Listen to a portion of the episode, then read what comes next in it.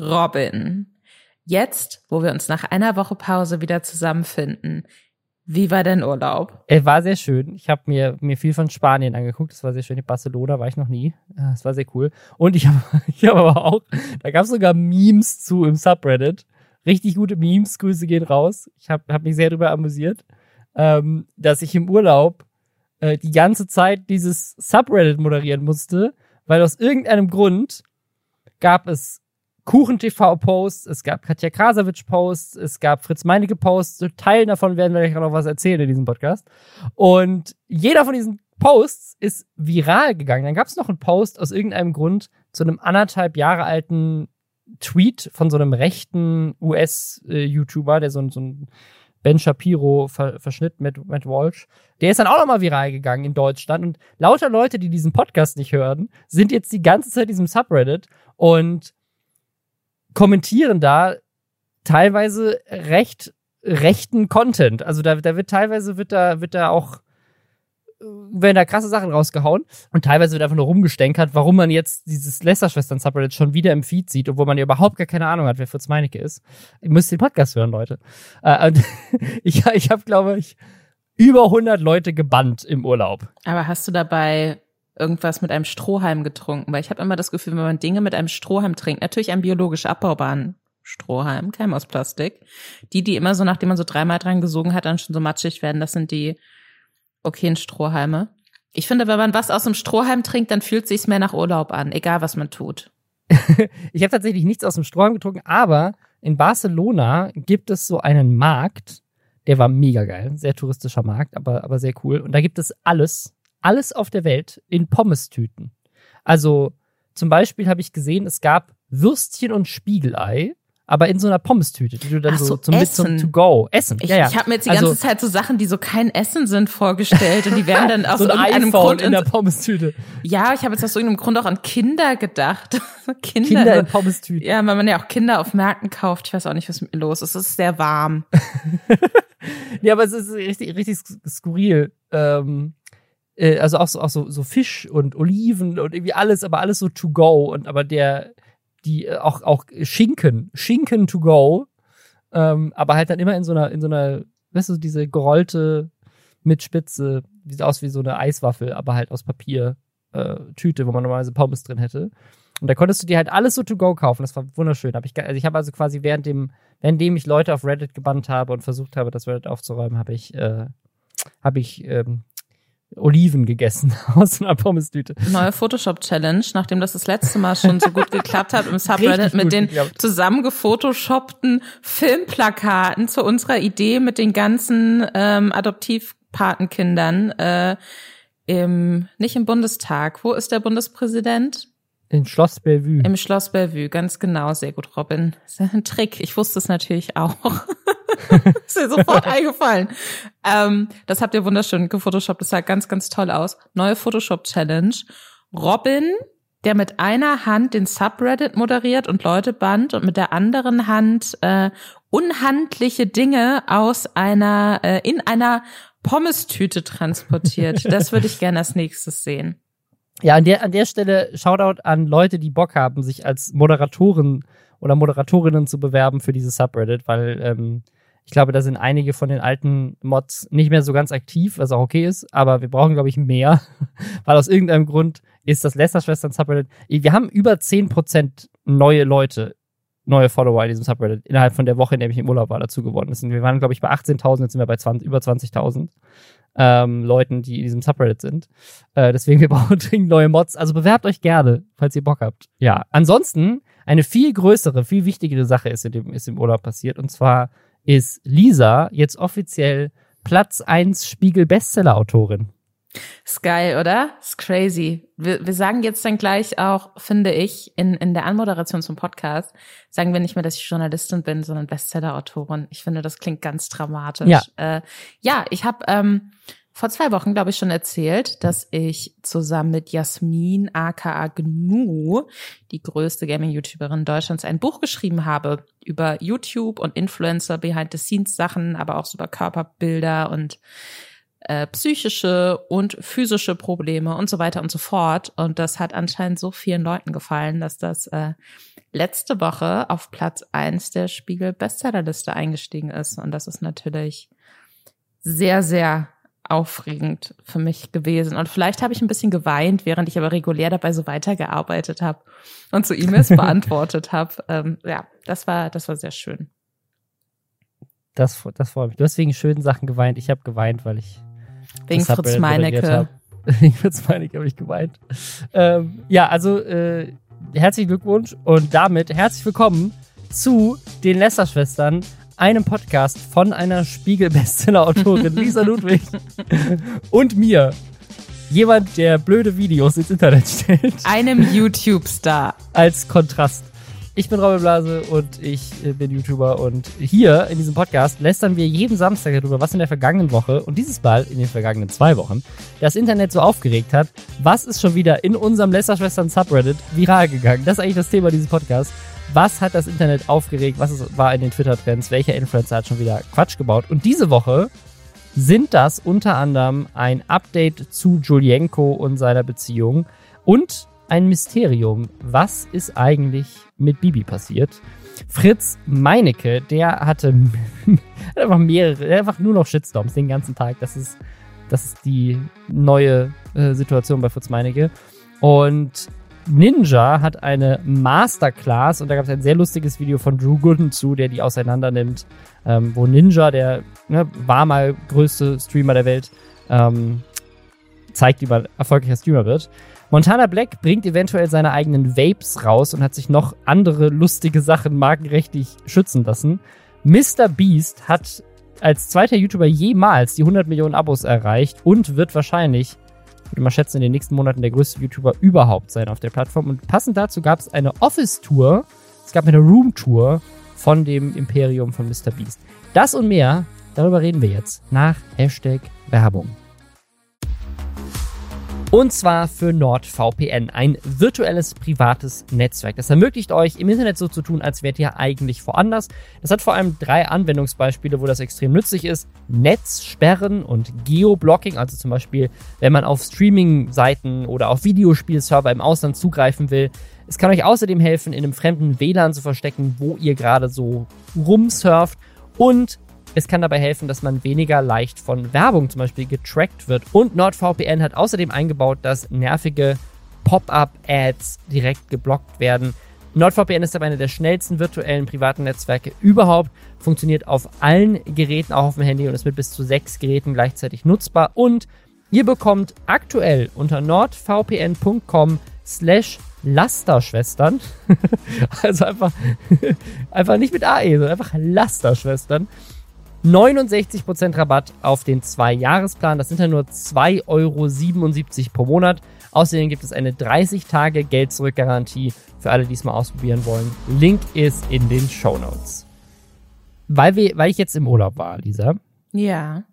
Kann ich ja jetzt hier am Anfang direkt ein Exclusive droppen. Eine Sache, die ich seit mehreren Monaten nicht, äh, nicht erwähnt habe in diesem Podcast. Ähm, Julienko und Bibi haben sich in derselben Woche getrennt wie ich und meine Freundin. Ich bin, äh, bin Single. Und ist die das jetzt ein Aufruf an unsere Hörerin? Das ist jetzt ein Aufruf nach der, nach, eigentlich, eigentlich die Werbung eben, vergesst die Werbung eben, nein, vergesst sie nicht, aber äh, noch eine andere Werbung, slidet in meine DMs. In meine auch, bitte, bitte, es ist wieder an der Zeit für mich. das, Tolle, das Tolle daran ist, ähm, dass, äh, äh, sorry an alle Leute, die mich persönlich kennen und das jetzt durch diesen Podcast rausfinden, aber. Wenn äh, nicht, aber pass auf, das ist voll der gute, wie sagt man, Litmus-Test. Die Leute, die es nach diesem Podcast, nachdem du es im Podcast gesagt hast, nicht wissen, dann weißt du, dass deine Freunde deinen Podcast nicht hören. Ja, oder Leute, die meine Freunde sind, merken, dass ich ihnen das nicht erzählt habe. und sagen so, what the fuck? ähm, ja, aber genau, wir, wir, äh, äh, wir, haben uns getrennt in derselben Woche wie Julienko und, und, äh, und, und Bibi. Und meine Ex-Freundin zieht jetzt aus. Aus dieser Wohnung, weil es einfach unmöglich ist, Single, also äh, sich zu trennen als Paar in Berlin, weil es einfach keine Wohnungen gibt. Und schon gar keine bezahlbaren, aber schon, schon gar nicht Wohnungen. Und das ist aber bei Triangle und Bibi ja ganz anders. Das ist, das ist das Privilege, wenn man sich als reiche Influencer trennt versus Low-Level-Influencer. Ähm, äh, ich habe kein Haus in Spanien, leider.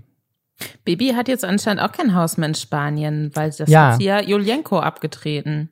Das hat Julienko abgedreht. Und ich, ich glaube, was, was deswegen, also des, unter anderem deswegen, weil es halt äh, so eine Parallele hatte zu meiner eigenen Geschichte, habe ich, ähm, habe ich das auch sehr intensiv verfolgt und habe das damals aber auch nicht erzählt, dass ich jetzt auch getrennt bin, weil es für mich halt auch noch super frisch war. Und jetzt inzwischen ähm, ist es ein bisschen länger her und äh, wie gesagt, jetzt zieht meine Ex-Freundin auch aus und das ist irgendwie alles jetzt geregelt und so. Deswegen habe ich gedacht, glaube ich das jetzt mal an diesem Podcast. Aber irgendwie, weil irgendwie muss ich das ja auch an die Öffentlichkeit irgendwann bringen, weil ähm, ich mir zum Spaß auch ähm, äh, auch schon mal so ein Online-Dating-Profil angelegt habe und mich auch schon mehrere Leute dort erkannt haben. Das ist auch sehr unangenehm. Sehr weird, wenn Leute einem so auf, auf Bumble schreiben, so, hey, ich kenne dich von Follow Reports.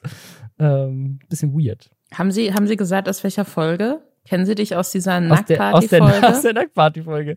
Ähm, ja, das finde ich, das finde ich, das gibt, das ist, so, weißt du, das ist so wie, wie jemanden zu googeln von einem Date.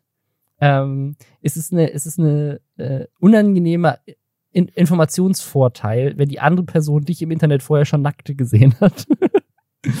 ähm, ja, aber deswegen, also äh, genau an dieser Stelle. Aber deswegen habe ich diese Trennung auch, glaube ich, intensiver verfolgt, als ich das sonst gemacht hätte, weil es einfach so eine Parallele hat und ich das ganz spannend fand, einfach auch aus persönlicher Sicht zu sehen, wie die das handhaben bei denen quasi zeitgleich passiert zu, zu dem, was bei mir passiert ist. Ähm, und abgesehen davon, dass ich nicht ultra reich bin und nicht einfach jede zweite Woche im Urlaub bin, fand ich es dann auch extrem faszinierend, wie, wie schnell die beiden neue Partner hatten. Und bei, bei also wie gesagt, also die, die waren, die sind, glaube ich, schon ein, zwei Wochen länger getrennt als wir, weil wir, also unsere Trennung war in der Woche, wo die es bekannt gegeben haben. Und da waren ja schon so zwei, drei Wochen vorher, wo sie keinen Content gepostet haben, wo, der, wo dieses Gerücht gestreut wurde. Ähm, also ich schätze mal, die sind vielleicht dann doch einen Monat länger getrennt schon. Aber ich finde es schon crazy, dass Julienko jetzt schon, ich meine, jedem so, ne, was, was auch immer ihm gut tut, aber ich finde also find schon wild, auch vor allem das direkt dann auch wieder so Insta-Official zu machen. Das ist nämlich jetzt passiert. Seine neue Freundin, das ist jetzt komplett 100% öffentlich, dass die zusammen sind. Und wir sind gerade überhaupt dabei, erstmal hier auseinanderzuziehen. Was los? Wenn man Also- Geld hat und reich und berühmt ist, dann geht alles viel schneller und leichter. Oder die sind halt eigentlich, ich, ich, ich sage jetzt, glaube ich, viele Sachen, die in diesem Podcast schon gesagt wurden. Allerdings habe ich sie noch nicht gesagt, weil ich bisher immer, wenn das Thema hochkam, ähm, einen wunderbaren Ersatz in diesem Podcast statt mir hatte, weil ich keine Zeit hatte aufzunehmen. Das heißt, ich darf jetzt hier in diesem Podcast zum ersten Mal über diese Trennung auch reden und ich bin sehr aufgeregt, weil ich habe es auch super intensiv verfolgt, aber einfach, weil ich ein Psycho bin, nicht weil ich mich auch getrennt habe. Ähm, kleiner Okay. Einwurf. Wollte ich einfach mal so sagen. Ähm, meine Theorie mittlerweile ist, dass die einfach schon super lange sich, also vielleicht auch schon super lange wussten, dass das nicht mehr läuft, weil Ja, ich erinnere ja mich ja, einfach auch noch vorher. grob dran, dass ähm, wir auch so bei diesem Video, wo es irgendwie um Bibis Brustvergrößerung ging und so, über das wir auch gesprochen hatten und so. Also ich finde, es gab immer mal Videos, wo die Dynamik zwischen denen sich auch so komisch angefühlt hat. Plötzlich auch, als wäre sie irgendwie so hardcore genervt. Und das würde er versuchen, da jetzt irgendwie noch so zu spielen, dass ja aber eigentlich alles so süß und cute wie immer ist. Und äh, meine Theorie ist auch so ein bisschen, nachdem ich Dutzende YouTube-Videos und TikTok-Analysen und so weiter dazu gesehen habe, ähm, dass sie sich vielleicht schon länger einfach nicht mehr, die waren ja auch so lange zusammen, vielleicht haben die irgendwann gemerkt, so, okay, shit, läuft nicht mehr so. Wer weiß, ob die da voreinander schon mal eine Beziehung hatten. Ich glaube nicht. Weil die waren ja super jung damals noch und dann kommst du vielleicht Ja, auch irgendwann so Mitte, Ende Highschool, 20 in Alter, wo du sagst, war's das jetzt? Und dann hast du aber natürlich Kinder und du hast ein äh, Haus oder bist dann vielleicht gerade noch dran, ein neues Haus zu bauen in Spanien für unfassbar viel Geld. Hast, die haben ja auch so verschiedene Eigentumswohnungen, glaube ich, die sie da gemeinsam ja, ja. renovieren oder so. Und du bist natürlich eine Marke als Paar. Und das hatte ich jetzt äh, in einem YouTube-Video ich glaube, vom Kanal Wissenswert oder so gesehen, ganz interessant, der das auch nochmal so aufgeschlüsselt hat.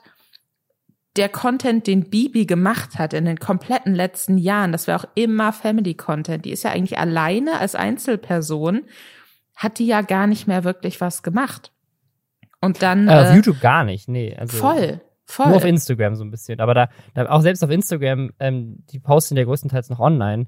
Selbst wenn man auf Instagram zurückscrollt, ähm, es gibt ab und zu so Bikini-Bilder von ihr, wo sie alleine drauf ist und irgendwie so Werbeposts, klar. Ähm, aber wirklich, also ich würde sagen, jeder zweite Post ist mit ihr und Julienko oder den, den zusammen als Familie. So.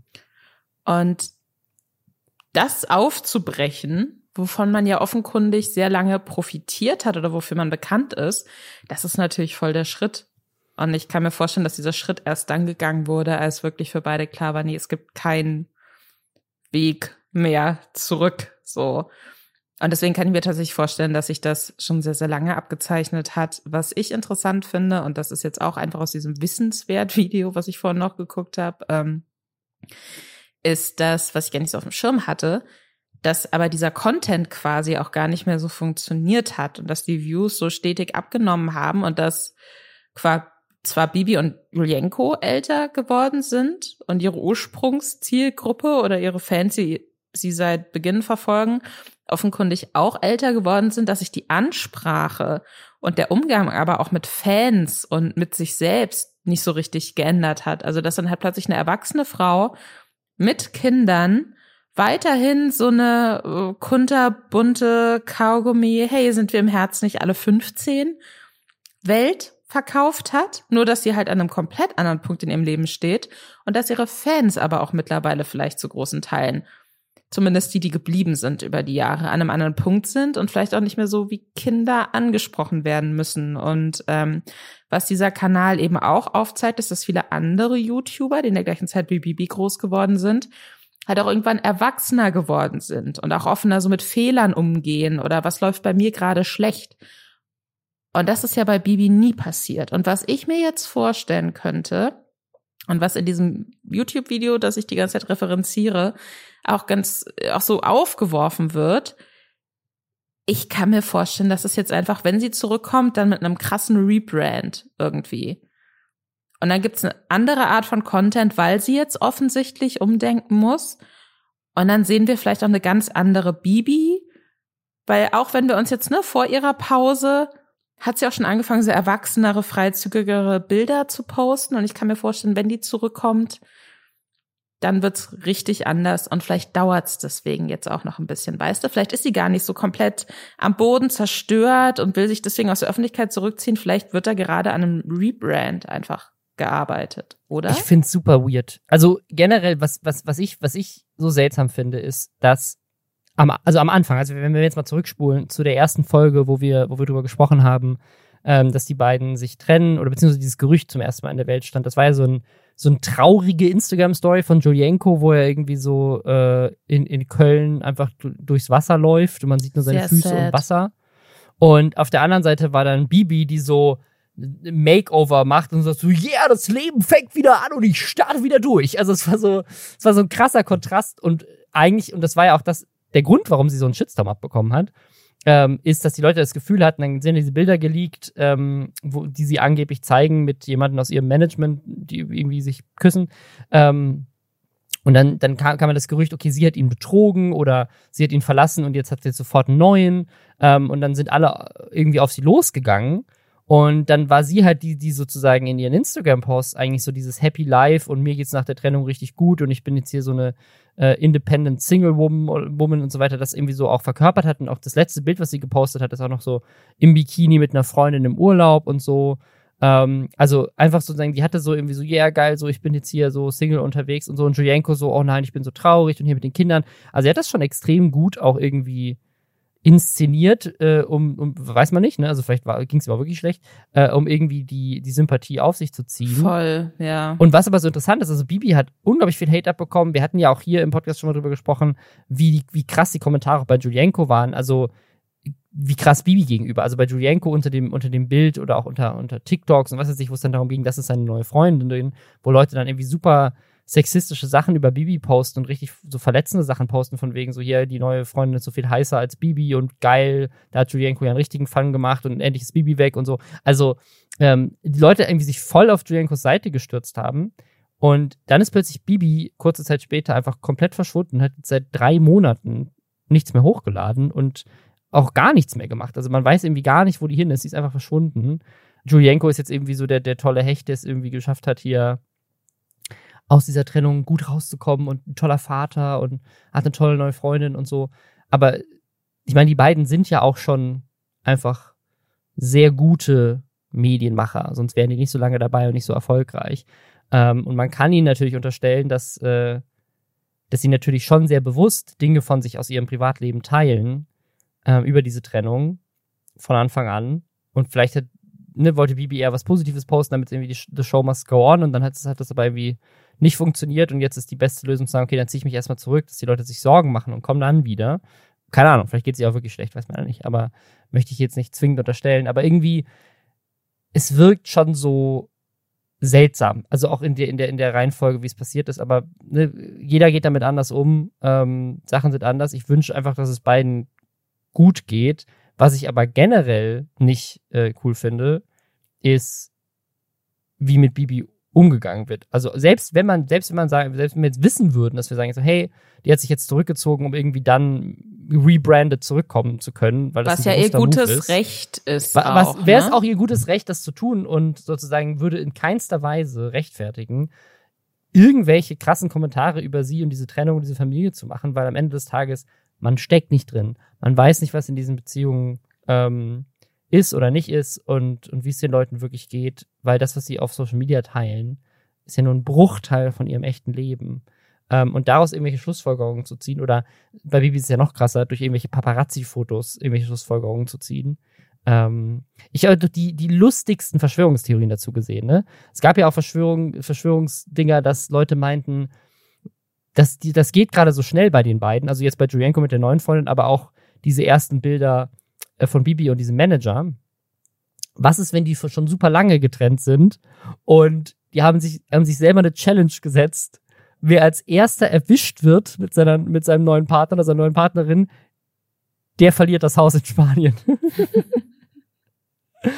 also da, gab es richtig weirden Content zu. Das spielt dann aber natürlich auch mit rein, dass sich natürlich deutlich weniger Leute für Julienko interessieren als für Bibi. Deswegen bin ich jetzt auch mal gespannt, wie das für ihn so als Influencer weitergeht, weil man muss ja tatsächlich sagen, der hat ja im Endeffekt, Bibi hat ihn ja mitgetragen. Und natürlich hat das auch auf ihr, ihren Erfolg mit eingezahlt, ne, dass sie dann auch da diese glückliche Beziehung hatte und diese glückliche Familie und diese Bilderbuchliebe, so in Anführungszeichen, wie du sagst, man weiß ja nie, wie es wirklich ist. Ähm, aber ich frage mich, ob der für Leute, wenn dann diese erste Sensationsgier von wegen, oh, äh, wie lief das denn jetzt wirklich mit Bibi und der Trennung, wenn diese erste Sensationsgier vorbei ist, ob sich Leute dann wirklich noch dafür interessieren, was Julienko in seinem Haus in Spanien mit seiner neuen Freundin macht. Wir beobachten das für euch und wie gesagt, slidet in Lisas und meine DMs. ähm, Wir sind der traurige Podcast heute. Ja. Richtig geil. Wie, vielleicht slidet ja Bibi in meine DMs, weißt du? Und am Ende ich des Tages, Ich würde dich hardcore dafür feiern, Robin. ich würde dich so krass dafür feiern, wenn du so in einem Monat sagst, Leute, hm, hm, hm, kleines Update. Ich droppe jetzt hier exklusiv. Ich bin der neue Lebensabschnittspartner von Bibi. Ich würde laut klatschen. Mal gucken. So. Fritz Meinecke, der äh, hatte mehrere äh, Shitstorms irgendwie. Wobei man von Shitstorm, also ich weiß gar nicht, ob man wirklich von Shitstorm reden kann. Also es war jetzt nichts äh, auf so einem Level wie, äh, keine Ahnung, Finn Kliman hat Maskenskandal. Ähm, aber es gab auf jeden Fall schon Kritik an ihm, würde ich sagen, auf Twitter und auch bei uns im Reddit und so weiter. Und zwar hat das ja eigentlich äh, angefangen mit einem Video, was mit ihm erstmal, also mit den Seven vs. Wild gar nichts zu tun hatte. Ich glaube, so ein bisschen hat das tatsächlich auch zumindest bei uns im Reddit schon angefangen, durch diese Story von diesem äh, Wildcard-Teilnehmer, der sich da beworben hat und dann äh, gab es diese Vorwürfe, der wäre Nazi, weil er halt äh, Zweite Weltkriegs Hakenkreuze und so weiter an seiner Kleidung manchmal äh, trägt. und äh, als, als Reenactment. Und da gab es eine, gab's eine große Diskussion zu. Und ich, ich habe irgendwie das Gefühl, also zumindest bei uns im Reddit, ist, ist damit die Stimmung zu Fritz Meinecke auf jeden Fall so ein bisschen äh, gekippt, obwohl Fritz Meinecke damit gar nichts zu tun hatte und sich eigentlich auch gut dazu ge geäußert hat. Da kann ja nichts dafür, ähm, dass das dann irgendwie über diesen Typen rauskam. Aber zumindest seitdem ist diese Diskussion bei uns im Reddit auch irgendwie immer weiter hochgekocht und irgendwie Fritz Meinecke auch ne, durch KS7 vs. Wild sowieso. Ähm, aber der, der, der letzte Tropfen, ich habe auch immer wieder Kommentare gesehen, der wäre generell unsympathisch. Dann gab es ja noch diese Diskussion zu, dürfen Frauen Tampons mitnehmen und auch da hatten wir das Gefühl, Fritz Meinecke hat sich eigentlich ziemlich cool dazu geäußert und, und hat eigentlich auch Leute, die in seinen Kommentaren äh, und im Live-Chat und so weiter Bullshit gepostet haben, dazu auch gut zurechtgewiesen, so ein bisschen. Also eigentlich haben wir das Gefühl, hey, Fritz Meinecke ist eigentlich gerade auf einem ziemlich guten Weg, was das angeht. Ähm, und dann kam aber ein Video, wo er ähm, einer Fahrradtour einer Frau vorbeifährt und die Frau ist augenscheinlich, mutmaßlich eine Prostituierte. Und er ruft so, aber das wird sie wahrscheinlich nicht gehört haben, er ruft so in die Kamera so, ha, Ficky, Ficky, 5 Euro. Ähm, und das war dann auch der Titel von dem Video und die Frau war auch auf dem Thumbnail von dem, von dem Video. Und da haben Leute ihn dafür kritisiert, dass das krass sexistisch ist ähm, und auch krass übergriffig, weil was ist, wenn die Frau, keine Ahnung, keine Prostituierte ist? Und selbst wenn sie eine ist, ist das unbedingt das, was sie haben möchte und möchte sie dann auch so öffentlich auf dem Thumbnail mit dem Titel und so weiter in, in die Öffentlichkeit. Es, ganz es war herabwertend einfach. Wir auch, auch wahnsinnig ja. ins Detail gehen, aber es war einfach, es war von vorne bis hinten herabwertend und äh, Sexworker sollten genauso mit Respekt behandelt werden wie alle anderen Personen auch. Und deswegen war das halt einfach scheiße, was er da abgezogen hat.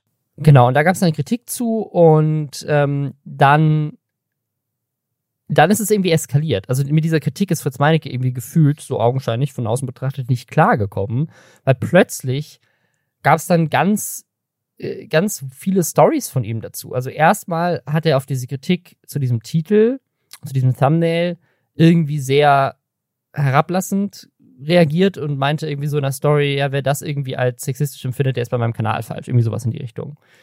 Und das hat dann irgendwie so, das hat dann so auch diese Reaktion hat dann ausgelöst, dass dann auf Kritik, äh, auf, auf Twitter auch viel Kritik kam, auch von, von anderen Streamern teilweise und so. Ähm, und da, dann ist es irgendwie so eine Spirale geworden. Dann hat er nochmal reagiert auf eine Instagram-Story. Ich glaube, da hatten wir in dem Podcast auch noch nicht drüber geredet. Das war theoretisch noch vor dem Urlaub, aber hatten wir gar nicht mehr erwähnt, dass in so einer Story äh, jemand ihn gefragt hat, warum bist du so toxisch?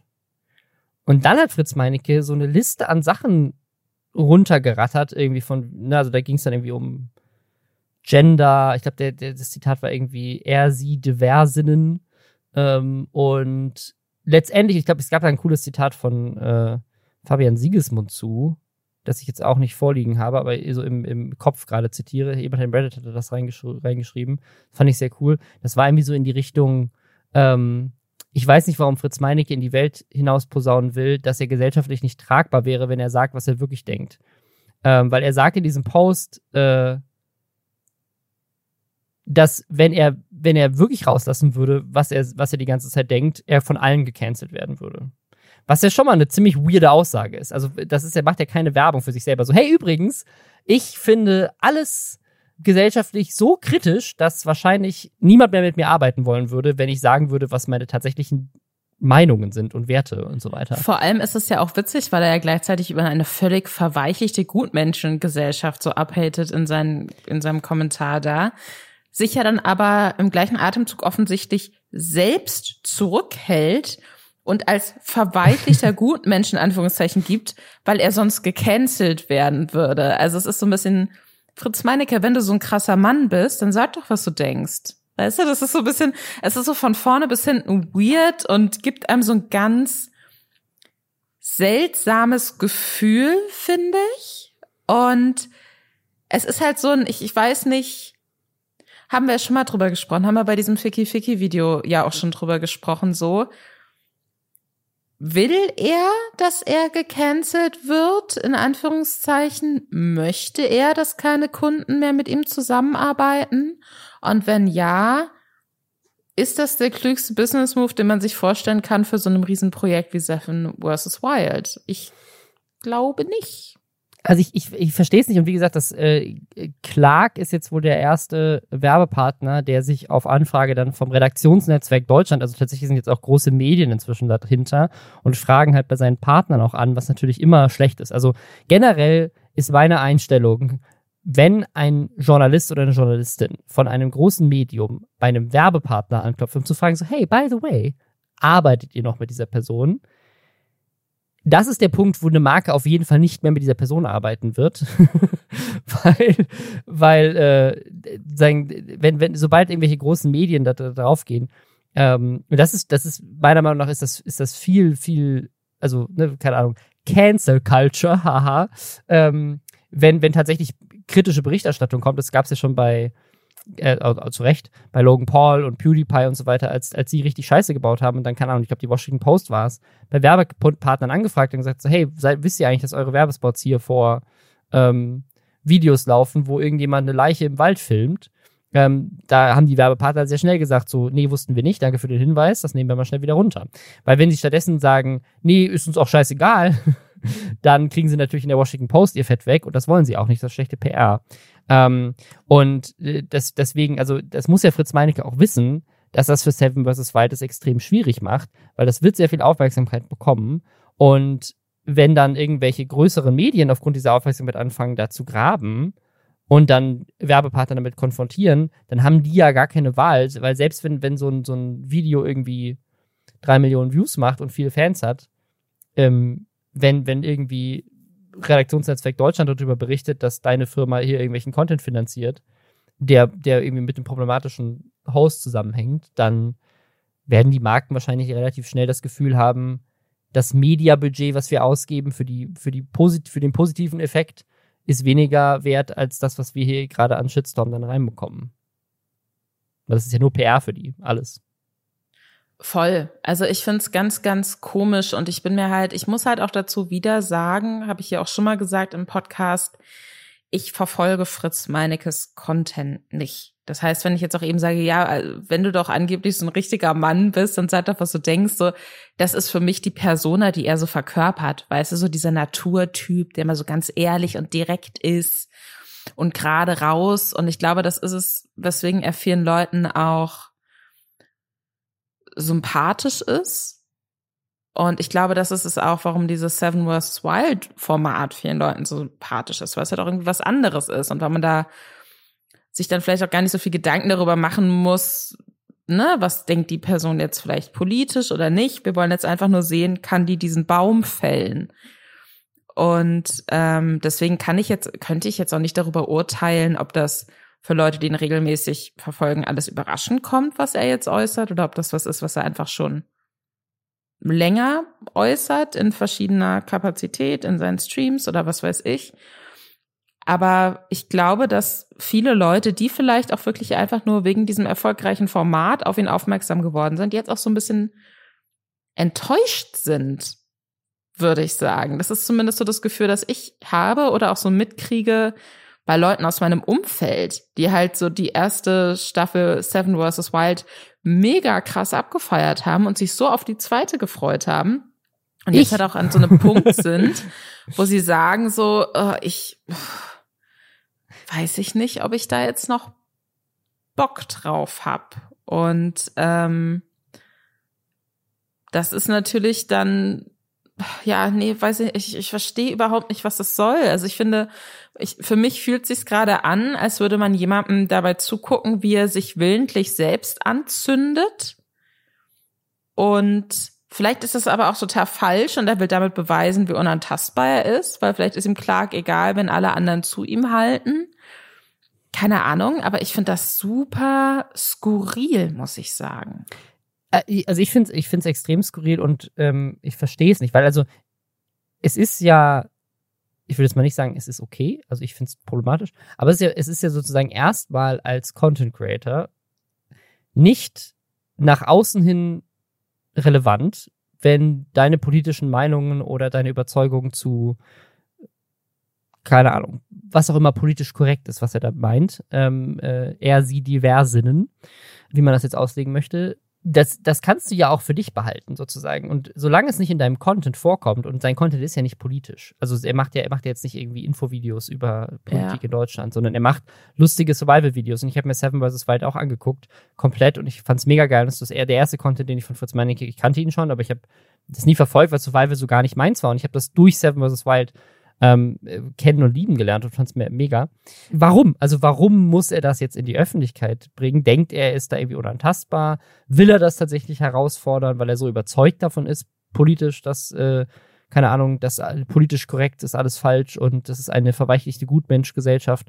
Also schon, ich würde mal sagen, Begriffe, die man von Friedrich Merz bis ganz nach rechts halt so genau so hört. Ne? Also, das ist ja, die Meinung kann er ja haben, ist ja okay, muss mir, muss mir persönlich nicht gefallen, aber er muss ja auch wissen, dass das wahrscheinlich nicht den, den meisten Firmen entspricht, die Werbung bei ihm schalten oder im Großteil der Social Media äh, Creators in Deutschland. Ob das in seiner Community, kann ich mir schon vorstellen, dass das tatsächlich viele auch ver vertreten. Und hat man bei uns im Reddit ja auch gesehen, wie viele Leute da zu seiner Verteidigung kamen und was das teilweise auch für Leute sind. Also ich weiß nicht, wie viele Kommentare ich im Reddit zu diesem Post gebannt habe, wo Leute uns äh, linksversiffte, woke äh, Snowflakes genannt haben, in, in der Reihenfolge an Wörtern. Also das, das, so, ne, so, das, die Wörter kann man ja benutzen, aber es ist schon relativ klar, wo die herkommen. Also der, ne, also woke Snowflakes, das ist in den USA ganz klar ein alt-right Kampfbegriff, ne? Also.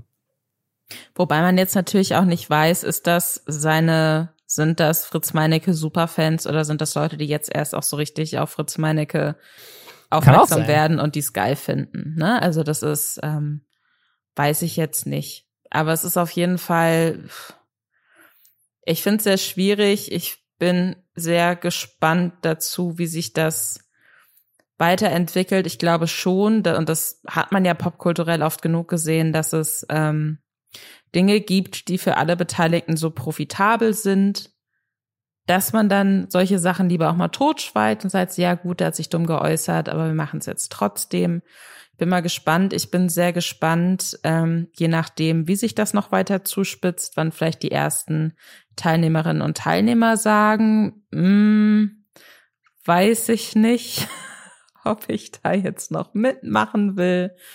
Mal schauen. Wann soll das losgehen, die zweite Staffel? Ähm, also die, die, die filmen, glaube ich, jetzt im September sogar schon und dann Ausstrahlung im November. Mhm. Also vielleicht ist es dann auch im November schon wieder durch, ne? Aber ich, also ich möchte nochmal das genaue Zitat aus diesem Post machen, damit ihr nochmal versteht, was, weil ich, ich finde, wir haben es, glaube ich, wir haben es, wir haben es sanfter gesagt, als das, was da eigentlich drinsteht in diesem Post, der jetzt schon letzte Woche einen Shitstorm hat, jetzt kamen noch irgendwie andere Posts dazu, aber ähm, glaubt mir, ich halte mich so oft extrem zurück und wenn ich das jedes Mal aussprechen würde, was ich wirklich denke, wäre ich vermutlich überall gebannt, hätte keine Kooperationspartner mehr und das Wort Shitstorm würde ein neues Level erreichen. Also, okay Schön, dass du das über dich selbst so sagst.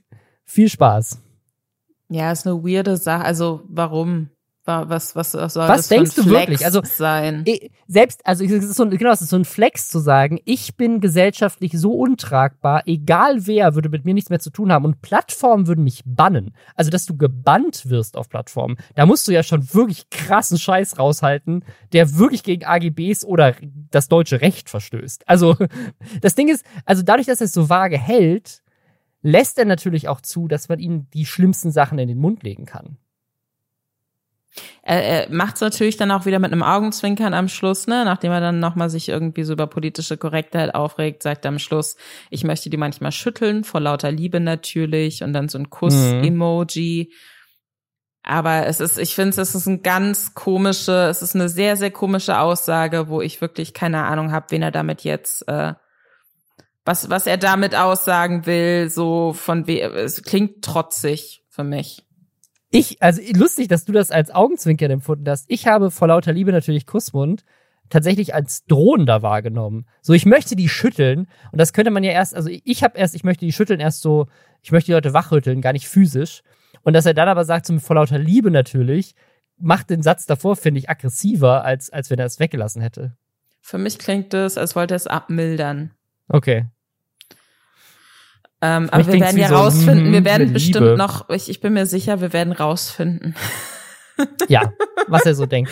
Wen er dann tatsächlich schüttelt und auf welche Art und Weise. Ich bin mir sicher, wir werden es leider hier besprechen müssen. Den wir jetzt auch besprechen. Ich habe das Video nicht gesehen, das habe ich dann im Urlaub noch nicht geschafft, aber du hast es geguckt und zwar von Drew Gooden, ein wirklich sehr, sehr guter YouTuber. Der hat sich die Masterclass angeguckt von Ninja. Ninja ähm, war ja mal, ist glaube ich auch immer noch nach Abos, aber nicht mehr nach Zuschauerzahlen. Der erfolgreichste Streamer auf Twitch wurde dann für sehr, sehr viel Geld rausgekauft, ähm, damals von Mixer, ist dann wieder zurück zu Twitch macht, glaube ich, immer noch ziemlich viel Fortnite und war auch, glaube ich, der erste E-Sport Streamer, Gamer, der eine Kooperation mit Adidas hatte, mit seiner eigenen Sneaker-Marke, also wie so ein ne, Basketballspieler hatte er das halt als, als Streamer. Ähm, also, äh, ja, der, der ist ganz oben mit dabei und der hat so eine Masterclass rausgebracht. Keine Ahnung, Masterclass kennt man ähm, ja durch so, keine Ahnung, Gibt's auch immer viel Werbung, habe ich das Gefühl. Das ist oft auch Werbung, Werbung ja, ja. die auf vor YouTube-Videos und so geschaltet wird oder auch schon auch auf, auf Twitter als Werbung gesehen, wo man sich quasi wie so eine Lernplattform, ähm, das, wo quasi sehr berühmte Menschen dir Bring dann in so vorher aufgezeichneten Video-Lessons beibringen, wie man in ihrem Feld genauso geil wird wie sie. Genau. Ähm, da das schwankt wohl von der Qualität her extrem. Ja. Und am unteren Ende der Qualitätsskala scheint sich die Masterclass von Ninja zu befinden. Und ähm, ich muss dazu vielleicht einfach mal sagen, ich hatte gar nicht mitbekommen, dass er eine Masterclass anbietet, bis ich dann jetzt Anfang der Woche ähm, in meinem Abo-Reiter auf YouTube äh, das Video von Drew Gooden dazu gesehen habe. Das ist ein amerikanischer YouTuber, der veröffentlicht in größeren Abständen Videos, die sind dann aber auch immer so ein bisschen aufwendiger. Also der hat zum Beispiel sich auch schon so ein komisches Coaching-Programm von Jake Paul mal angeguckt, der dann angeblich seinen Fans, sehr jungen Fans beibringen wollte, wie sie auch so reich werden können wie er. Und es war im Endeffekt alles nur Bullshit, was er da erzählt hat. Und der hat jetzt quasi äh, 180 Dollar Nee, er hat 240 Dollar ausgegeben, weil er aus Versehen so ein Abo-Modell bei Masterclass ausgewählt hat, wo er auf zwei Devices gleichzeitig das gucken kann. Äh, was, wo er selbst sagt, es macht gar keinen Sinn, er hat sich verklickt, er ärgert sich sehr. Ähm, normalerweise muss man 180 Dollar zahlen für ein ganzes Jahr ähm, als Abo-Gebühr, um äh, quasi Zugriff auf diese Masterclasses zu haben. Und das genau, bedeutet auf alle jetzt, dann aber. Ja. Genau, genau, auf alle. Und das bedeutet jetzt nicht, dass über ein Jahr hinweg Inhalte von Ninja da hochgeladen werden. Die wurden über den Verlauf von einem Monat oder so da hochgeladen. Ähm, aber es gibt kein Monatsabo. Also man muss es für ein Jahr abschließen und hat dann aber eben auch, auch Zugriff auf alles andere. Und Drew Gooden sagt dann später im Video auch, da sind doch ein paar coole Sachen dabei, die er sich angeguckt hat. Auch so, ne, so Sachen, so wie richtige Kameraeinstellungen, aber dann von anderen Leuten, nicht von das muss ich jetzt auch. Ich habe tatsächlich ein Masterclass-Abo schon mal gehabt und wir haben das tatsächlich als Firma auch äh, mal ähm, als Weiterbildung angeboten, weil Leute sich halt tatsächlich sowas angucken wollten, so keine Ahnung, wie, äh, wie macht man genau sowas, ne, Kameraschnitt von krassen Hollywood-Leuten und so, um einfach zu gucken, so, hey, was kann, man da noch irgendwas lernen? Und es, wie gesagt, es gibt jetzt auch äh, YouTuber hier, MKA, äh, MKBHD hat zum Beispiel auch eine Masterclass. Ähm, ich habe neulich, das war aber, das war dann nicht über, ähm, über Masterclass, tatsächlich auch eine Masterclass mir von ähm, Casey Neistat gekauft äh, andere Marke, war nicht Masterclass, aber ähnliches Prinzip. Also ähm, Masterclass, wenn ihr uns sponsern wollt, dann äh, überweist gerne Geld. Offenkundig haben wir hier sehr viel zu, zu sagen. Nee, aber es ist äh, vielleicht um so ein bisschen, ähm, damit wir uns jetzt hier nicht so, ich, da gibt's viele coole Sachen, auf jeden Fall. Aber was halt ja. offenkundig nicht cool zu sein scheint, ist Ninja. Weil im Endeffekt ist halt so sein Versprechen. Er zeigt, wie man ein super erfolgreicher Streamer wird, weil er ist ja ein super erfolgreicher Streamer. Und was er dann aber tatsächlich macht, ist am Anfang erstmal so einen sehr langen Textteil zu haben, wo man sich so ein bisschen, was Drew Gooden auch als gut empfindet, wo man quasi so sagen kann, okay, ich habe so und so viel Geld zur Verfügung. Welche Art von Computer ist gut fürs Stream, wenn ich ein bisschen Fortnite spielen möchte und so mich parallel aufzeichnen will, was brauche ich da mindestens? Und dann sind da so Links drin zu Sachen, die Ninja empfiehlt. Also das empfinde ich tatsächlich auch als sinnvoll. Und dann kommen aber diese ganzen Video-Lessons. Und zum einen wiederholen sich da Inhalte, wurde auch immer wieder, dass dann Videos nur so marginal namentlich abgeändert werden, aber es ist eigentlich im Endeffekt das gleiche Video, wo dann wieder erzählt wird, setze dich mit deiner Community auseinander. Und ansonsten wirken diese Videos, und Drogon zeigt auch Ausschnitte in seinem Video davon, so als hätte sich Ninja einfach so, ohne was vorher aufzuschreiben oder ohne was größer vorzubereiten, vor so eine Kamera gesetzt und dann einfach mal so lose vor sich hin erzählt, wie er eigentlich Streamer geworden ist. Es gibt dann irgendwie anscheinend so eine Lesson, wo es darum geht, wie äh, moderiert man seine Community und wie bannt man Leute im Twitch-Chat, die einen beleidigen. Und dann also sagt, richtig sitzt, basic. Ja, genau. Und dann sitzt er aber halt so vor seinem Bildschirm und erklärt so, was er gerade macht. Und dann würdest du natürlich denken, okay, dann zeigen sie ja jetzt bestimmt seinen Bildschirm, weil er spricht ja über die Dinge, die er gerade auf dem Bildschirm macht. Aber die Kamera hält einfach unverändert weiter auf sein Gesicht drauf und du siehst einfach nur, wie er quasi nicht sichtbar auf irgendwelche Sachen klickt. Und dazu dann so sagt, und dann klicke ich hier und dann klicke ich hier und schon hat sich das Problem gelöst, so auf die Art. Und man sieht aber nicht, was er macht. Und da gibt's wohl so mehrere Szenen, dann sagt er immer wieder, ja, also manchmal spreche ich halt da mit einer lustigen Stimme und das finden Leute gut. Und dann habe ich mir natürlich die Haare blau gefärbt und ähm, Drogon versucht dann halt auch so diese Ratschläge zu befolgen und war davor irgendwie nie groß auf Twitch aktiv und probiert dann halt so seinen eigenen Twitch-Kanal damit groß zu machen und befolgt exakt das, was Ninja ihm so empfiehlt.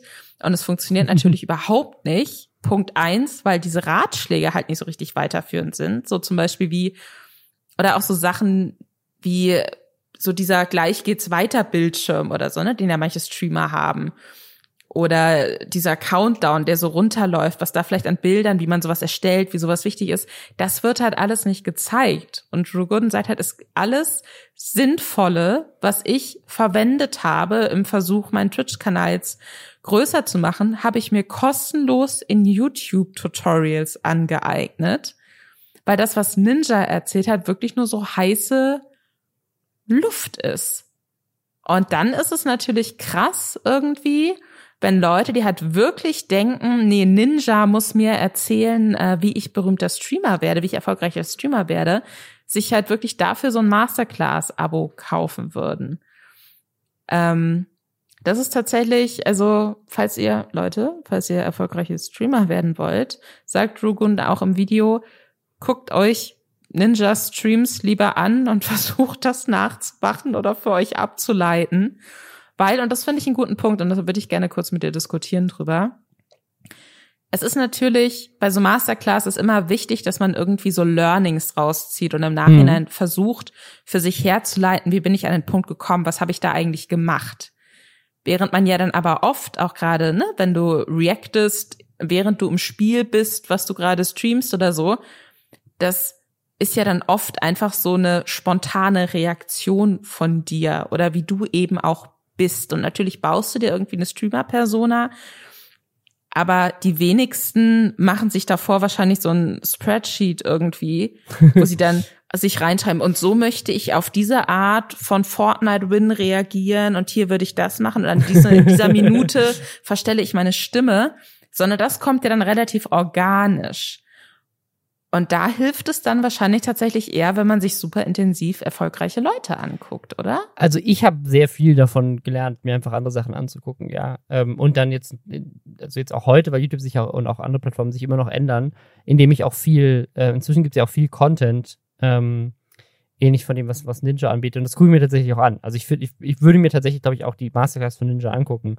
Einfach nur, um zu verstehen, wie er das macht. Es gibt auch äh, ein Video, was ich immer wieder ähm, auch nutze, wenn ich Vorträge halte und so weiter, von, also Colin und Samir sind zum Beispiel zwei YouTuber, die zusammen einen Kanal betreiben, die ganz viele Creator interviewen und da lernt man unglaublich viel darüber, wie andere Creator das machen und wie sie erfolgreich werden, weil, das muss man glaube ich auch sagen, ich habe ja auch mal für Mediakraft gearbeitet mhm. und der Job von Mediakraft damals, größtenteils in diesem Partnermanagement, war Workshops zu geben für die YouTuber, die da Mitglied waren, um denen zu erklären, wie YouTube funktioniert.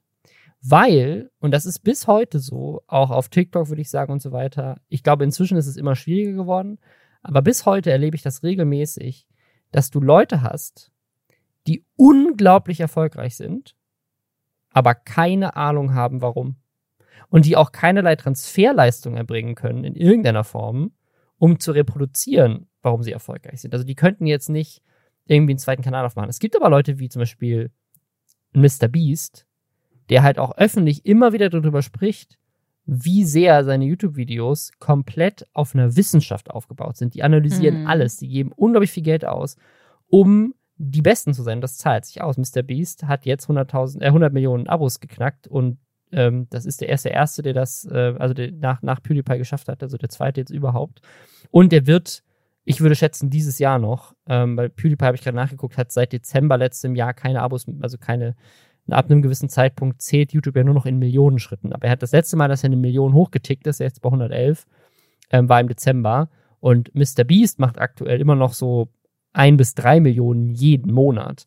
Das heißt, äh, Mr. Beast ist jetzt schon wieder bei 101. Ähm, das heißt, bis er die 111 über, überholt, kann das eigentlich sich nur noch um ein paar Monate handeln und dann wird Mr. Beast der größte YouTuber der Welt sein. Und das ist er, weil er genau weiß, was er tut und ein riesiges Team hat, die nichts anderes machen, außer den ganzen Tag den YouTube-Algorithmus zu studieren und Sachen auszuprobieren. Und jemand wie Mr. Beast, wenn der eine Masterclass zu YouTube äh, anbieten würde, da würde ich ehrlich gesagt auch mehrere tausend Euro für zahlen. Weil der, weil der weiß ganz genau, was er tut. Aber es, ich kenne eben auch ähm, sehr erfolgreiche YouTuber, die zu mir kommen, auch bis heute, und sagen, yo, Robin, kannst du dir erklären, warum in den Analytics das und das passiert ist. Aber ehrlich gesagt, ich auch. Also ich habe ich hab auch Kollegen, mit denen ich mich regelmäßig unterhalte ähm, und denen ich auch auf Twitter folge und was weiß ich, um einfach zu verstehen, okay, krass, was haben die jetzt Neues über den Algorithmus gelernt, weil der sich ja auch die ganze Zeit verändert. Also ich, ich, weiß, ich weiß, dass das bei Twitch nochmal ganz anders ist. Ich glaube, bei TikTok und bei YouTube oder bei Instagram in Teilen kann man, glaube ich, könnte man so eine Masterclass tatsächlich extrem gut mit tatsächlichen Tipps äh, füllen. Das Problem ist nur, dass die Tipps nach ein paar Monaten schon wieder komplett veraltet sind und du es updaten Das ist es auch, ne? Ja. Aber bei Twitch, ehrlich gesagt, natürlich gibt es da auch eine gewisse Wissenschaft. Aber Twitch hast du ja das Problem, da gibt es nicht so wirklich einen Suchalgorithmus. Ähm, das, was dich erfolgreich macht, ist ehrlich gesagt nach meiner Wahrnehmung du musst natürlich schon unterhaltsam sein und du musst ein gutes technisches Setup haben und du musst dich mit der Plattform auch auskennen. Aber anders als bei YouTube geht es nicht darum, dass du die richtigen Themen zur richtigen Zeit äh, findest, sondern du musst das richtige Spiel spielen dann irgendwie eine coole Persönlichkeit haben, dann noch ein bisschen Glück haben, dass irgendwie du weiter oben angezeigt ist, weil zufällig warst du vielleicht früh dabei oder die richtigen Leute haben dich irgendwie gefunden oder irgendein größerer Streamer hat irgendwie einen Raid gemacht oder so. Und dann musst du, ich glaube, was, was Ninja extrem geholfen hat, ist, der ist halt auch richtig, richtig gut, ne? Also Ninja war, war ein Halo Pro-Spieler mhm. und ist mhm. einer der besten Fortnite-Spieler der Welt gewesen. Ähm, also der, der, der hat halt auch einfach Gaming-Skills, die über seine Persönlichkeit hinaus ihn auch einfach schon nur deswegen interessant machen, um ihn anzugucken, weil du halt einfach, du lernst als Zuschauer von dem ganz viel über das Spiel und wie man es richtig spielt. Äh, und dazu kommt, dass er blaue Haare hat und mit Ninja auch einen ziemlich geilen, wiedererkennbaren Wert. Also ich glaube, wenn du Ninja einmal gesehen hast, dann brennt er sich in deine Netzhaut ein. Und wenn du den das nächste Mal auf Twitch auch einen Monat später nochmal siehst, dann, ach, das war doch der, den ich neulich schon mal geguckt habe, und dann folgst du dem vielleicht auch eher. Das ist tatsächlich so eine Theorie, die ich schon lange verfolge, ist, dass zum Anfang von YouTube Leute wie LeFloid oder Unge ganz oben mit dabei waren, weil die so einen geilen Wiedererkennungswert hatten. Unge war immer der mit den Dreadlocks, LeFloid war der mit den Augenringen und der Cap. Also ich, ne, und Rezo auch mit den blauen Haaren. Ne? Ich glaube auch, dass, dass das und, also natürlich auch nicht nur, die Leute sind auch gut und die machen guten Content und verstehen die Plattform und so weiter, aber ich, ich würde auch behaupten, dass ein Wiedererkennungswert auf jeden Fall hilfreich ist. Ja, voll. Ähm, Gerade auf so einer Plattform, wo du halt jemanden vielleicht nicht direkt folgst und dann wird dir zwei Monate später auf der Startseite wieder was angezeigt und denkst, ach cool, ist das, den kenne ich doch. So, und das, dieses, das kenne ich doch, hättest du bei mir nicht. Wenn du mich auf der Startseite siehst, aha, ein weiterer Typ mit einem Bart. weißt du, wer, glaube ich, eine richtig geile Twitch Masterclass geben könnte? Amaranth. Und ja, ich weiß, voll. auf die gucken ja. viele herab, weil die sich oft sehr freizügig zeigen, weil das einfach Teil ihres Geschäftsmodells ist. Aber die ist damit wahnsinnig erfolgreich und in jedem Interview, das sie gibt, wenn man ihr auf ihren äh, Twitter-Kanälen folgt, wo sie auch viel über so finanzielle Entscheidungen, die sie trifft, spricht, oder auch wenn man sich so äh, Doku-Sachen anguckt, ähm, wo Leute, Weiß hat da zum Beispiel mal so eine auf YouTube so eine Doku gemacht, wo man sie so ein bisschen verfolgt hat, äh, so über Tage hinweg, wie sie eigentlich arbeitet. Das ist von vorne bis hinten durchgeplant. Die kann dir ganz genau sagen, warum sie das macht warum diese Art von aufblasbarem Tier in ihrem Pool ist so und warum das nächste Woche ein anderes Tier ist oder in welcher, in welcher Intensität ihre Outfits durchwechseln und so. Die hat das einfach hardcore durchblickt. Dafür würde ich, glaube ich, auch Geld ausgeben. Ja. Das finde ich spannend, aber Ninja ist anscheinend, vielleicht will er das auch gar nicht richtig reflektieren, vielleicht ist sind die so Masterclass-Leute auf ihn zugekommen, hey, wir geben dir richtig, richtig viel Geld, wenn du einfach dich vor eine Kamera setzt und mal so ein bisschen erzählst, wie du so arbeitest. Vielleicht war da auch einfach, ich glaube, Chris Jenner hier, die Matriarchin des Kardashian-Clans, die hat auch so eine Masterclass rausgebracht, die wohl auch nicht so wahnsinnig viel Inhalt hat und die halt auch mehr so, ja, okay, ich krieg Geld dafür, dann erzähle ich jetzt halt ein bisschen was. Vielleicht wollen sich manche Leute da auch nicht so in die Karten gucken lassen, wer weiß. Ich würde sofort einen Kurs anbieten über, über YouTube. Ich fände das spannend, ich hätte da Bock drauf. Also auch, weil ich das ja tatsächlich auch mache ähm, für Firmen und dafür äh, sozusagen das auch beruflich immer wieder mache, dass ich Leuten beibringe, wie, wie man erfolgreicher YouTube-Videos macht. Also, also Masterclass slidet in Robins slidet DMs. in meine DMs. Ja. alle, alle, die zu, bitte aus, aus verschiedenen Gründen tut es. Äh, und der Rest kann das Drew Gooden Video auf jeden Fall gucken. Das ist sehr witzig. Wer jetzt auch hartes Business macht, anscheinend, ist Montana Black. Und zwar hat ein TikToker äh, rausgefunden, dass äh, Montana Black sich mehrere Namensrechte gesichert hat. Und der TikToker heißt Marco X Art, äh, Artman Marco. Und dieser Mann ähm, hat unter anderem rausgefunden, dass Montana Black sich die Namensrechte an der Marke Get On My Vape hat sichern lassen. Ähm, klingt äh, sexuell.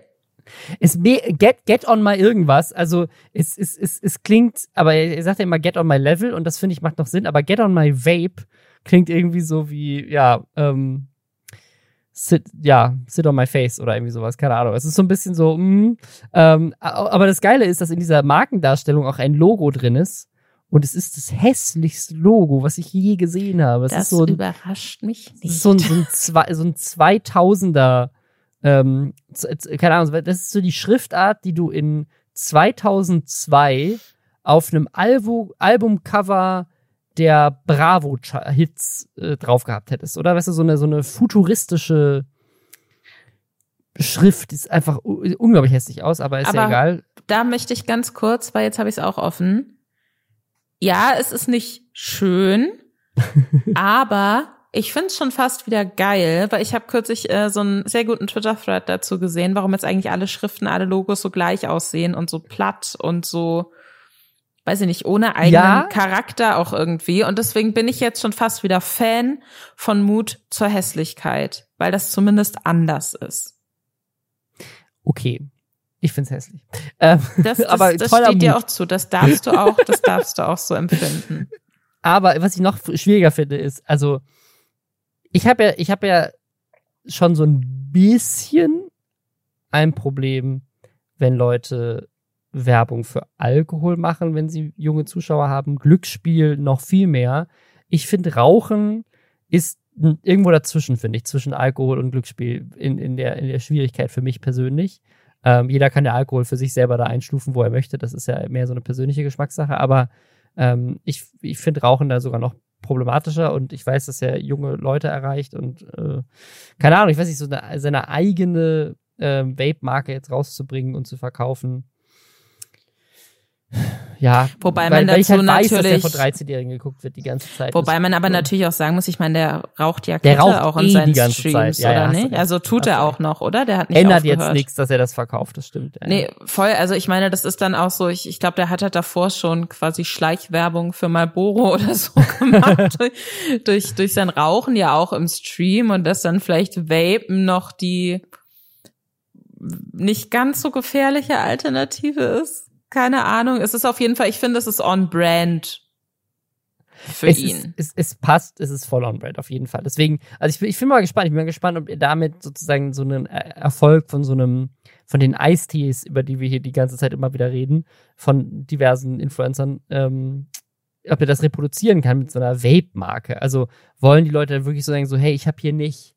Also vor allem ist das dann das, ich, ich kenne mich überhaupt nicht aus damit, aber ist das dann sozusagen ein Konkurrenzprodukt zu der Technologie oder ist das nur, keine Ahnung, was kommt in so eine Vape rein? Saft? Also ich ist das glaub, dann vergleichbar ist wahrscheinlich mit Geschmacksrichtung einfach. Geschmacksrichtung, okay. Wir wissen, wir wissen eventuell schon, wie diese Geschmacksrichtungen heißen, weil er hat sich auch markenrechtlich äh, andere Sachen eintragen lassen. Das muss nicht unbedingt was mit den Babes zu tun haben. Vielleicht sind das andere Marken, die er einfach schützen möchte, weil er das öfters sagt in seinen Streams oder vielleicht hat er tatsächlich auch andere Produktideen dafür. Aber Montana Black möchte auch die Markenrechte an dem Satz G steht für Gönnung, an der Wortkombination köstlich schmöstlich und saftig knaftig. mein Favorit ist köstlich schmöstlich, muss ich sagen. Ich finde, das ist, also wenn, wenn Montana Black jetzt nicht ein, ein, ein Restaurant rausbringt, was köstlich schmöstlich hängt, oder weißt du, so ein, so ein, zusammen mit seiner Vape-Marke, so ein, so ein Fertiggericht, was von seiner Haushälterin, das Rezept von seiner Haushälterin für, keine Ahnung, was, was kocht die gerne? Spaghetti mit Meatballs. Ähm, das wird unter dem, unter dem Montana Black Get on my food, köstlich schmöstlich. Äh, bald in dem Kühlregal deiner Wahl, neben dem Curry King, ist die köstlich schmöstlich Bolognese von seiner Haushälterin. Das hat auch wirklich sowas, es ist, es ist so wahnsinnig deutsch. So stell ich, weiß nicht, so stell ich mir so einen leicht schmierigen urdeutschen Onkel vor, der irgendwie zu Besuch ist bei der Familie und dann gibt's Essen und dann hat, klopft er sich danach so auf den Bauch und hat so eine sehr feuchte Unterlippe und schmatzt so sagt, das war köstlich schmöstlich. Und das ist, passt perfekt, finde ich. Das ist, ja, ist gut. Finde ich, also das, Sehr gut. ich hoffe, es gibt auch, ich hoffe, es gibt äh, Merch. Ich hoffe, Leute laufen mit T-Shirts rum, auf denen köstlich schmöstlich äh, steht. Finde ich auch sehr gut. Möchte ich auch sehen, ja.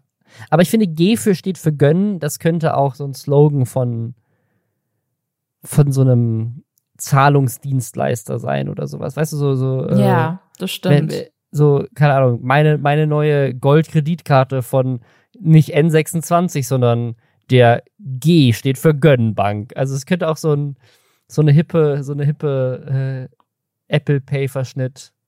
Das ist die nächste PayPal-Kampagne einfach. G steht für Gönn. Ja. Ich, ich finde das wirklich, ich finde das bei Montana Black so interessant. No front. Absolut no front. Aber dass der so eine, dass der so ein Vibe hat oft von, von einem viel älteren Menschen eigentlich. Weißt du? Von jemandem, Ja, der ja, ja. irgendwie dann so, und am Wochenende ist ja auch der Papa Fußball, so, weißt du? Und der ist aber, wie alt ist er denn? Der ist doch nicht wahnsinnig viel älter als wir. Nee, aber der ist ja bei seinen Großeltern aufgewachsen. Vielleicht hat das was damit zu tun. Vielleicht sind einfach seine Vorbilder sind halt einfach ältere Menschen gewesen. Aber glaubst du, seine, seine Oma, ist sie nicht Künstlerin? Die ist auch Künstlerin, ne? Der hat doch auch Weiß ich nicht, so. aber vielleicht, vielleicht Opa, Kunstgegenstände Opa von der ihr. Typ, der immer köstlich schmöstlich sagt. Ich weiß es nicht. Dann fände ich's cute. Dann fände ich's cute, wenn das dann irgendwie so, aber dann möchte ich auch, dass der Opa das abgesegnet hat, dass der Opa sagt, es ist in Ordnung, wenn diese Vape-Geschmacksrichtung köstlich schmöstlich heißt. Ja, aber ich finde das auch so gut, wenn das einfach Geschmacksrichtungen sind. Weißt du, so wie bei Dirty irgendwie das halt so Fat Peach heißt oder Wet Peach oder keine Ahnung was. Ähm, ist es dann aber bei ihm so, ist einfach G steht für Gönnung, ist einfach die Grapefruit-Sorte und köstlich schmöstlich ist saurer Apfel. Stell dir vor, du bist aber in so einem Bahnhofskiosk und sagst, ja, könnte ich bitte hier so ein Get on my mal Vape köstlich Level-Ding haben und du sagst, ja, welche Geschmacksrichtung hätten Sie denn gerne? Dann musst du so laut vor mehreren Menschen ähm, köstlich schmöstlich sagen. Sehr gut. Love it. Robin, wie würdest du denn, wenn, sagen wir mal, du würdest auch so ein Produkt, was wie Vapen ist, aber nicht so mit richtig rauchen, irgendwas, was du moralisch vertreten kannst. wie würdest du die Geschmacksrichtung nennen? Weißt du, wie ich meine Geschmacksrichtung nennen würde? Nee. Wie? Na toll. das ist einfach so, einfach so, so random Bezeichnungen dafür haben. Ja, na toll, wie bitte, mitnichten. Das, das wäre so die Art, in die Richtung würde ich gehen. Aber gerade wenn ich mir vorstelle, dass du Leute so trollen willst, wenn sie sich das am Kiosk kaufen. Ähm, also wie bitte finde ich super. Also wel- welche Geschmacksrichtung wollen sie denn? Wie bitte? Ja, ja, Nee, welche? Welche Geschmacksrichtung wollen sie? Ja, wie bitte? Äh? Ja, finde ich gut. Da, da, die viralen TikToks dazu entstehen wie von selbst, weißt du? Und dann habe ich nämlich umsonst Werbung auf dem Produkt. Richtig, Richtig richtig smart. Ja, bei mir fällt leider kein Name ein. Sad. Schreib doch mal in den, ähm, schreib doch mal in den Subreddit, bei welchem absurden Marken, ausgedachten Markentitel, was, was würdet ihr so Robin zuschreiben? Was passt zu Robin? Ja, okay, aber dann, dann, dann weiß ich jetzt schon genau, was die Antwort sein wird. Ähm, die Antwort wird sein, ähm, das ist so ein, so ein, so ein, so ein typisch, keine Ahnung, es schmeckt nach, schmeckt nach fettigem Burger und, und Coca-Cola und heißt einfach, ich war ja mal in Amerika. Oder Blasentee. Blasentee. Auch sehr gut. Das wird schön. Vielleicht, wenn, wenn gute Vorschläge dabei sind, vielleicht verlesen wir die dann in der nächsten Folge. Wir freuen uns drauf. Danke für diese köstlich-schmästliche Folge. Wir hören uns nächsten Samstag. War richtig saftig, knaftig. Bis dann. P steht vor pornös. Bevor es mit dem Thema weitergeht, machen wir aber jetzt nochmal kurz einmal Hashtag Werbung. Wusstet ihr, dass Edeka für Einkaufsgenossenschaft der Kolonialwarenhändler steht? Ich wusste das nicht, aber Plot Twist, das ist keine Werbung für Edeka. Es gibt nämlich noch eine andere Abkürzung, die ähnlich unhandlich ist und vermutlich auch ja leider ähnlich unbekannt. BU steht für Berufsunfähigkeitsversicherung und eine Sache, die ich auch nicht wusste, ähnlich wie für was Edeka eigentlich steht, ist, dass jeder Vierte mindestens einmal im Leben berufsunfähig wird. Und dafür gibt es dann kaum gesetzliche Hilfe in so einem Fall. Und was auch super ist, wenn man sowas jung abschließt, dann ist sowas auch super günstig, so eine BU. Falls ihr noch gerne habt. Und wie gesagt, das ist so eine Versicherung. Wenn man sich die jung holt, ist sie günstig. Und wenn man sie mal braucht, ist man sehr froh darüber. Hoffentlich braucht man sie nie, aber man weiß es halt nicht. Tja, dann probiert doch mal Clark. Da kann man seine Versicherungen digital managen und mit einem praktischen Tarifvergleich auch super schnell sehen, was vielleicht die passende Berufsunfähigkeitsversicherung für einen und für den individuellen Lifestyle ist. Wenn man Fragen dazu hat, dann kann man natürlich auch mit Experten und Expertinnen von Clark sprechen. Per Telefon, per Videocall, per Chat oder per Mail, je nachdem, ob man Millennial oder Gen Z ist und Angst hat zu telefonieren oder und Clark und alle Services sind kostenlos. Alles, was ihr machen müsst, ist euch die App runterladen und wenn man möchte, muss man nicht, kann man zwei bestehende Versicherungen dann hinzufügen und sich auch noch einen 30 Euro Shopping-Gutschein für Stores wie Amazon, Apple, Zalando und viele mehr mit dem Code Schwestern54, also Schwestern54 kann man sich das sichern.